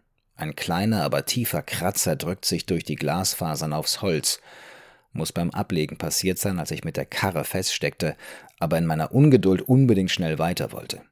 Dabei war das Boot nach vorne gerutscht, die Polster, die es von den scharfen Kanten der Karre schützen sollten, sind nicht dick und lang genug. Da muss ich also morgen erstmal wieder reparieren, bevor es weitergehen kann. Nach etwa zwei Dritteln der Strecke ändert sich der Fort Peck Lake. Der See wird zum unübersichtlichen Meer. Seine Ufer liegen mindestens fünf Kilometer auseinander. Mehr als ein Dutzend riesiger Buchten, die nicht selten genauso breit sind, zerfransen seine Ufer. Aber Peck meint es heute gut mit mir. Windstille bis zum Abend. Stoisch paddle ich stundenlang vor mich hin, quere ein paar Mal, um abzukürzen. Am Abend schlage ich mein Zelt auf einer kleinen, sumpfigen Landzung auf. Ein dunkler Wolkenteppich zieht in meine Richtung. Aus seiner Mitte bauscht sich ein dunkelgraues Band bedrohlich zum See. Minuten später erlebe ich das gleiche Szenario wie vor zwei Tagen. Heftigem Wind folgt ein Platzregen, der die aufgerissene Erde um mein Camp in einen Sumpf verwandelt. Zum Glück liege ich da schon im Zelt und ahne noch nicht, dass der See keine 24 Stunden später nochmal eine gewaltige Schippe drauflegen wird. Etwa 50 Kilometer sind es noch bis zum Damm. Wenn ich mich ranhalte, sollte ich es eigentlich noch heute schaffen. Doch plötzlich dreht der Wind und bremst von vorne. Volle drei Stunden lang kämpfe ich gegen ihn an. Gegen 19 Uhr aber breche ich gut zehn Kilometer vor Fort Peck ab und finde eine kleine flache Landzunge mit dichtem Gras und festem Ufer. Perfekt. Es ist windstill, von rechts schieben sich lila Wolken näher, aus einigen regnet es, aber sie scheinen weit genug entfernt zu sein und eine andere Richtung zu nehmen. Ich lasse das Boot im Wasser, verknote es nur am Ufer. Die Ausrüstung packe ich auf einen Haufen vors Zelt und koche Reis auf dem Campingkocher. Als er gerade fertig ist, erwischt es mich. Von null auf 100 Meilen pro Stunde, wie ich am nächsten Tag erfahre. Erst der Wind, dann der Regen, als ob jemand einen Schalter umgelegt hätte. Mein Zelt wird von hinten plattgedrückt. Die Böen zerren unerbittlich am Nylon. Um das Alugestänge zu entlasten, drücke ich den hinteren Bogen von innen wieder nach außen und muss zusehen, wie der vordere zum Spielball des Sturms wird. Er tanzt wild von einer Seite zur anderen und wieder zurück, Hoffentlich bricht er nicht. Der Donner grollt immer näher, Blitze schlagen um mich herum ein. Es ist ohrenbetäubend laut im Zelt. Vom Wind und vom Regen, der erbarmungslos gegen die Plane hämmert. Ich riskiere einen Blick durch die Apsis nach draußen. Die kleinen Bäumchen im See vor mir werden flach aufs Wasser gedrückt. Die Ausrüstung scheint noch unversehrt, aber die Brandung klatscht das Boot unablässig gegen das Ufer.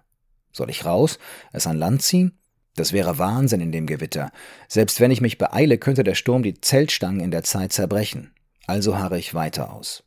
Ist bestimmt gleich wieder vorbei, denke ich, wie bei den anderen Stürmen auch, die sich meist nach 20, 30 Minuten wieder beruhigt hatten. Dieser tut es nicht. Auch nach einer Stunde noch hocke ich im Zelt und stabilisiere das Gestänge, während Wind und Regen es mit unveränderter Wucht peinigen. Nach unendlichen anderthalb Stunden scheint das Schlimmste überstanden. Der brutalste und längste Gewittersturm, den ich je erlebt habe, zieht weiter. An Schlaf ist nicht zu denken. Ich bin zu aufgewühlt und greife zum Handy, schalte es an. Tatsächlich Empfang. Ich setze einen Hotspot und checke auf meinem Laptop die E-Mails der letzten Tage. Absurd. Nach knapp einer Woche auf dem See freue ich mich wieder über die Strömung. Meine Handgriffe sitzen, Routine hat sich eingestellt, ich fühle mich fit, Boot und Ausrüstung funktionieren prima. Für die ersten Camps finde ich sogar ein paar Sandstreifen am Ufer. Und trotzdem bin ich grumpy, richtig miese Petrich. Offenbar ist das mein liebster Gemütszustand. Das liegt zu einem großen Teil an den Wasserpumpen, mit denen die Felder am Ufer hier bewässert werden, Sie knattern so laut und so häufig, dass ich tatsächlich überlege, meine Ohrstöpsel gegen den Lärm einzusetzen.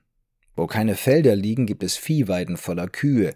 Ihre Fladen übersäen das Ufer, vor allem da, wo ich ansonsten zelten könnte. Fast 40 Grad. Selbst mit Strohhut und leichter Brise auf dem Fluss ist es kaum zu ertragen. Sein Wasser ist jetzt wieder eine braune, unappetitliche Brühe, in der ich mir abends nur widerwillig Sonnenschutz und Schweiß von der Haut wasche.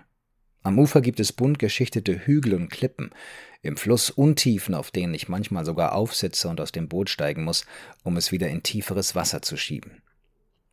Um die 80 Kilometer schaffe ich am Tag, suche ab 19 Uhr nach einem Lagerplatz, um genug Zeit und Licht fürs Einrichten zu haben. Noch immer traue ich mich nicht, das vollbeladene Boot einfach an Land zu ziehen, wie man es mit einem Kunststoffkajak machen würde. Ich habe Bedenken, es zu beschädigen, Lack und Harz zu zerkratzen und dann wieder reparieren zu müssen. Deswegen dauert das Ausladen und Einrichten des Camps fast so lange wie das Einladen. Das nervt vor allem, weil es keinen Fortschritt gibt. Egal wie fest ich mir vornehme, mich zu beeilen, ich werde nicht schneller. Und wenn ich zu sehr hetze, passt es am Ende nicht richtig und ich muss umpacken. Das zu akzeptieren fällt mir aber genauso schwer, wie mich endlich angemessen auf den Missouri einzulassen und mich über die Reise zu freuen, wie es sich gehört. Genau fünf Wochen sind seit meinem Start vergangen. Ich stelle einen neuen Rekord auf. Dieses Mal nicht beim Langzeitbeladen, sondern im Streckemachen. Erstmals paddle ich 100 Kilometer, die mich endlich in den zweiten Start der Reise nach North Dakota bringen. Zwischenzeitlich dachte ich, Montana hört nie auf. Der Fluss strömt ja in einem weiten Bogen erstmal nach Norden, bevor er nach Osten abbiegt. Außerdem ist Montana richtig groß. Hinter Alaska und Texas und Kalifornien der viertgrößte Bundesstaat Amerikas. Doppelt so groß wie North Dakota. Fort Union markiert die Staatsgrenze. Mitte des 19. Jahrhunderts war es der wichtigste Umschlagplatz für Fälle am gesamten Missouri. Früher lag das Fort direkt am Fluss, der seinen Lauf seitdem aber verändert hat. Der beeindruckende Nachbau der Originalgebäude inklusive Palisade an gleicher Stelle ist jetzt vom Wasser aus nicht mehr erreichbar. Ich paddle weiter und komme am Zusammenfluss von Yellowstone und Missouri kurz bevor die Sonne untergeht zu einem kleinen schlichten Campground mit Bootsrampe. Mit dem Überqueren der Staatsgrenze zwischen Montana und North Dakota habe ich heute auch eine neue Zeitzone erreicht. Ab sofort gilt Central Time, sieben Stunden hinter der deutschen. Ich werde bis zum Schluss in ihr bleiben. Und morgen wartet der nächste See auf mich. Lake Sacagawea ist nach der jungen Indianerin im Team von Lewis und Clark benannt. Der Stausee ist größer als Peck, fast 290 Kilometer lang und gilt als ebenso gefährlich. Als ich am Morgen ablege, habe ich ein gebackenes Lachsfilet, frisch gezupften Gartensalat und eine Mango im Gepäck. Ein junger Fliesenleger hat mir sein Lunchpaket geschenkt. Er wollte kurz vor Arbeitsbeginn nochmal nach dem Fluss schauen. Wir kommen ins Gespräch und er fährt mich auch zu seiner Baustelle, damit ich dort meinen Wasservorrat auffüllen kann. Ich muss nicht mal fragen. Die Menschen wissen genau, worauf es ankommt. Sie fühlen sich von meiner Reise inspiriert und ich mich dann noch schlechter, weil ich sie nicht genieße. Auf Höhe von Williston erreiche ich nach gut 50 Kilometern den See. Der Ort gilt als Zentrum des Ölbooms von North Dakota, der die Bevölkerung der Stadt innerhalb von zehn Jahren verdoppelt hat. Um die 30.000 Einwohner sollen es Schätzungen nach heute sein. Das Wasser strömt durch ein Labyrinth aus überspülten Weidendickichten. Sie machen die Orientierung ähnlich schwierig wie im Mangrovensumpf der Everglades. Karten, selbst auf meinem Navi, sind hinfällig, weil der Fluss sich hier jedes Jahr andere Wege sucht. Der Tag wird hart. Acht Stunden Gegenwind. Wenn ich nur pausiere, um zu trinken, bläst er mich schon rückwärts. Zum Snacken muss ich deshalb eine geschützte Stelle finden, wo ich für ein paar Minuten Ruhe habe. Am Nachmittag entscheide ich mich nach langem Überlegen ans andere Ufer zu queren, um besser geschützt zu sein. Gut vier Kilometer gegen den Wind mitten über den See, eine zähe Angelegenheit. Das Kajak schneidet durch die hohen Wellen und ich paddle wie ein Besessener anderthalb Stunden lang ohne Pause. Tatsächlich flaut es auf der anderen Seite ab, aber auch hier gibt es keine Camps. Die zahlreichen Buchten sind mit einem regelrechten Teppich aus Treibholzstämmen blockiert. Ich greife zum Fernglas in der Decktasche und scanne die Uferlinie. Lange bleibt mir nicht mehr, bevor es dunkel wird. Da! Ein kurzer Streifen Strand, gerade lang genug für mein Boot. Ich steuere zu der kleinen Kiesbank. Campen kann ich hier nicht, aber vielleicht auf der Wiese oberhalb. Ich suche einen Zugang, klettere über ein paar Wurzeln und Baumstämme das Steilufer hoch. Über eine Kante gelange ich zum Wiesenhang, gut zehn Meter über dem Wasser. Ganz am Rand scheint es flach genug fürs Zelt zu sein. In mehreren Etappen schaffe ich das Nötigste dorthin, der Rest bleibt mit dem Boot am Strand. Als ich gegen 22 Uhr endlich im Zelt liege, dreht der Wind. Die ersten Tropfen prasseln aufs Dach. Im Radio, das ich mit Kopfhörern höre, warnen sie vor einem Sturm. Sogar ein Tornado sei möglich. Auch Norm meldet sich per Textnachricht. Tornado warning in your area, be prepared. Das Boot habe ich an einem Baumstamm gebunden, aber es schadet sicher nicht, wenn ich nochmal nachsehe, denke ich. Ich krieche aus dem Zelt und kraxte den steilen Hang im peitschenden Regen mit Stirnlampe hinunter. Doch ich komme zu spät. Tosend kracht die Brandung inzwischen an den schmalen Uferstreifen, auf dem ich den Großteil meiner Ausrüstung deponiert hatte. Kleidersack, sämtlicher Wasservorrat, Benzin für den Kocher, Stativ für die Kamera, Ersatzpaddel, alles ist weg. Fortgerissen von den Wellen, die unablässig ans Ufer klatschen.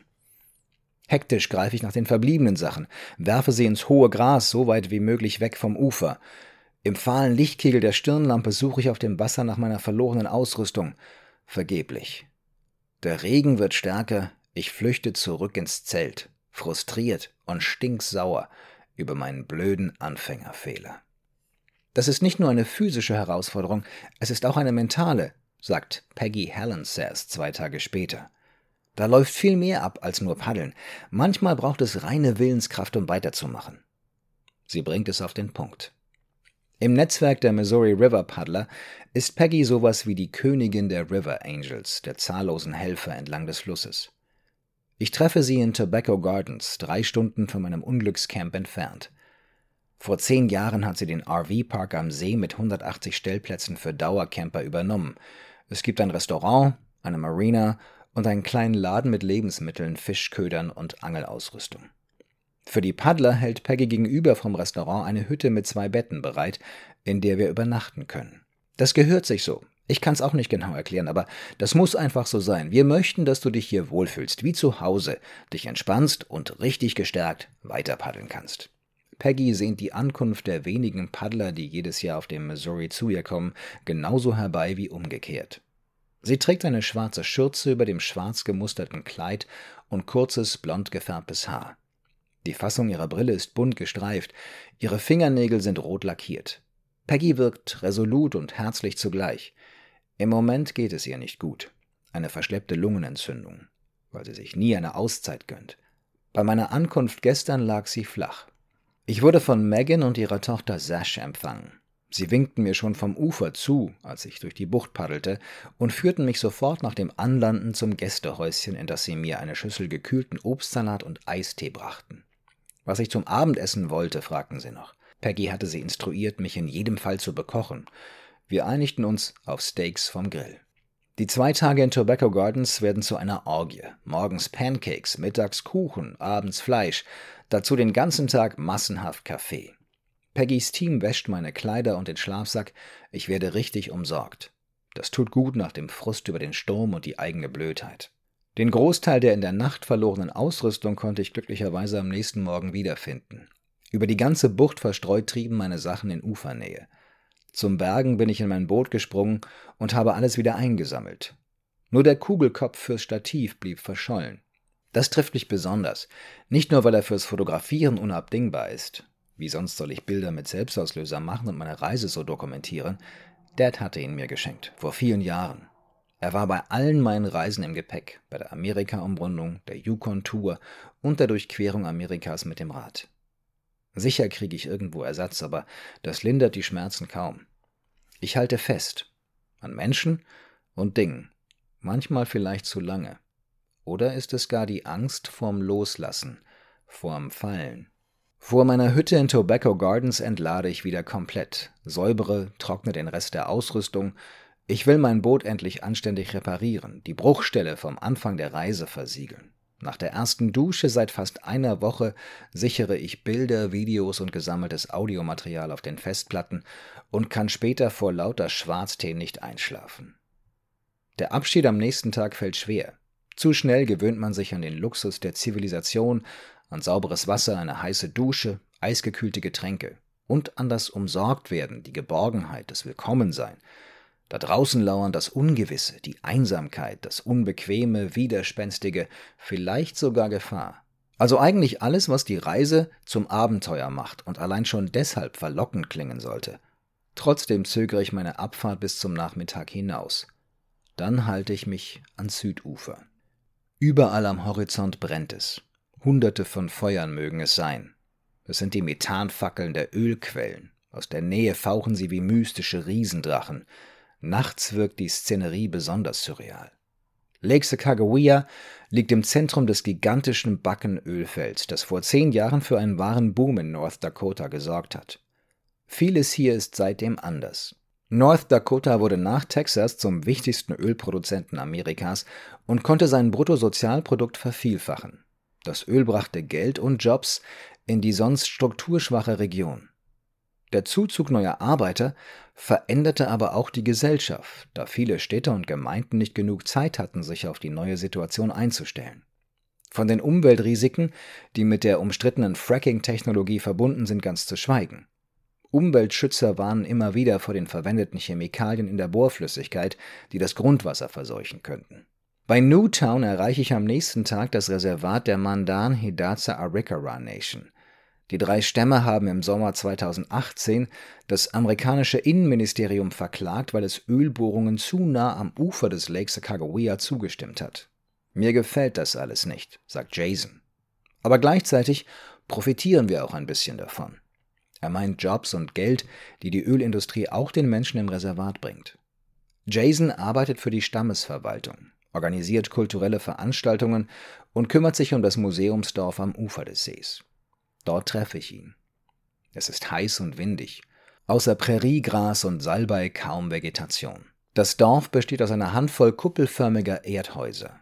Im größten sind auf ein paar Tischen traditioneller Schmuck und archaische Gebrauchsgegenstände ausgelegt. Federhauben, bemalte Bisonschädel, Handtrommeln, bestickte Wildlederbeutel. Zwischen den Häusern stehen die Weidengerüste von zwei Schwitzhütten. Newtown heißt so, weil der Ort Mitte des letzten Jahrhunderts am Reißbrett entstand und die Bewohner von zwei anderen Städten aufnehmen sollte, deren Häuser mit Fertigstellung des Staudamms geflutet worden waren. Unser Ackerland und viele unserer Dörfer liegen jetzt unter Wasser, sagt Jason. Unsere Ältesten erzählen oft davon, wie es früher war. Manchmal schauen sie aufs Wasser und du fragst dich, was genau sie da suchen. Wahrscheinlich erinnern sie sich daran, wie es da unten ausgesehen hat. Jason ist zu jung, um das selbst erlebt zu haben. Der Damm wurde 1953 fertiggestellt. Jason wahrscheinlich erst in den 60ern geboren. Er ist ein Schwergewicht. Seine schwarzen Haare, durch die sich die ersten grauen Strähnen ziehen, sind zu einem langen Zopf geflochten. Vor der grellen Sonne draußen schützt ihn eine schwarze Kappe, auf die große gelbe Buchstaben gestickt sind. Veteran. Er spricht leise, fast ein wenig klagend. Das ist alles verloren. Andererseits können wir jetzt schwimmen, paddeln und fischen. Das hat auch sein Gutes. Ganz schöne Zwickmühle. Genau wie beim Öl, denke ich. Wir brauchen es, aber seine Förderung ist heikel. Und Stauseen verändern die Landschaft noch krasser, zerstören Heimat und Biotope, schaffen aber auch gleichzeitig neue und sie produzieren erneuerbare Energie. Wir müssen einfach die Kraft anerkennen, die das Wasser besitzt, sagt er. Es kann Leben nehmen, aber es ist auch Leben. Dafür haben sie unten in Standing Rock ja gekämpft. Dass wir das Wasser trinken können. Aber das geht jetzt nicht mehr, weil wir nicht wissen, was alles drin ist. Meniwichoni Wasser ist Leben war das Motto der Aktivisten und Demonstranten 2016 im Standing Rock Reservat in North Dakota. Tausende kamen damals, um gegen den Bau der umstrittenen Dakota Access Pipeline zu demonstrieren und sorgten weltweit für Schlagzeilen. Am Ende vergeblich. Die Pipeline wurde 2017 fertiggestellt und pumpt seitdem Öl von North Dakota nach Illinois. Das Reservat der Dakota Sioux, in dem das Protestcamp lag, werde ich in gut einer Woche erreichen, am Lake Oahe, dem nächsten Monsterstausee auf meiner Route. Vielen Dank, Dirk. Vielen Dank euch allen fürs Zuhören. Abschließend möchte ich euch nochmal auf unseren Sponsor dieser Folge hinweisen, die Deutsche Bahn mit dem Podcast Unterwegs mit. Vorhin haben wir ja schon drüber gesprochen mit Michelle. Ihr wisst es also mittlerweile. Dort erwarten euch tiefgründige und persönliche Gespräche und zwar im Zug. Die Strecke wird vom Gast bestimmt und Moderator Michel Abdullahi setzt sich dann mit dazu und plaudert mit seinen Gästen über deren Lebensgeschichte, über Gott und die Welt und alle Themen, die sie oder ihn eben so umtreiben. Und mal ist das lustig, mal ist das intelligent und äh, soweit ich es bisher beurteilen kann, ist es auf jeden Fall immer unterhaltsam und sehr, sehr kurzweilig. Hört also gern mal rein. Die Show heißt, wie gesagt, unterwegs mit. Alle zwei Wochen gibt es eine neue Folge und zwar überall dort, wo es Podcasts gibt und auf dbmobil.de. Macht es gut und bis zur nächsten Folge. Ciao.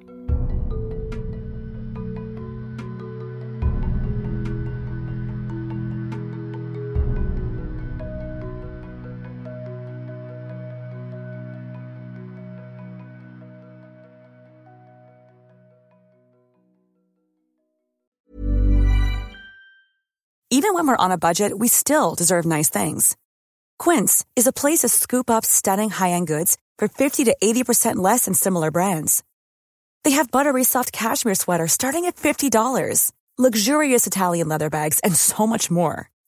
Plus, Quince only works with factories that use safe, ethical, and responsible manufacturing. Get the high-end goods you'll love without the high price tag with Quince. Go to quince.com slash style for free shipping and 365-day returns. Hey, it's Paige DeSorbo from Giggly Squad. High quality fashion without the price tag. Say hello to Quince.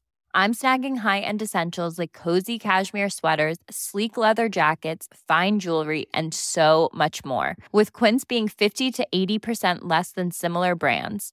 And they partner with factories that prioritize safe, ethical, and responsible manufacturing. I love that. Luxury quality within reach. Go to quince.com slash style to get free shipping and 365 day returns on your next order. Quince.com slash style.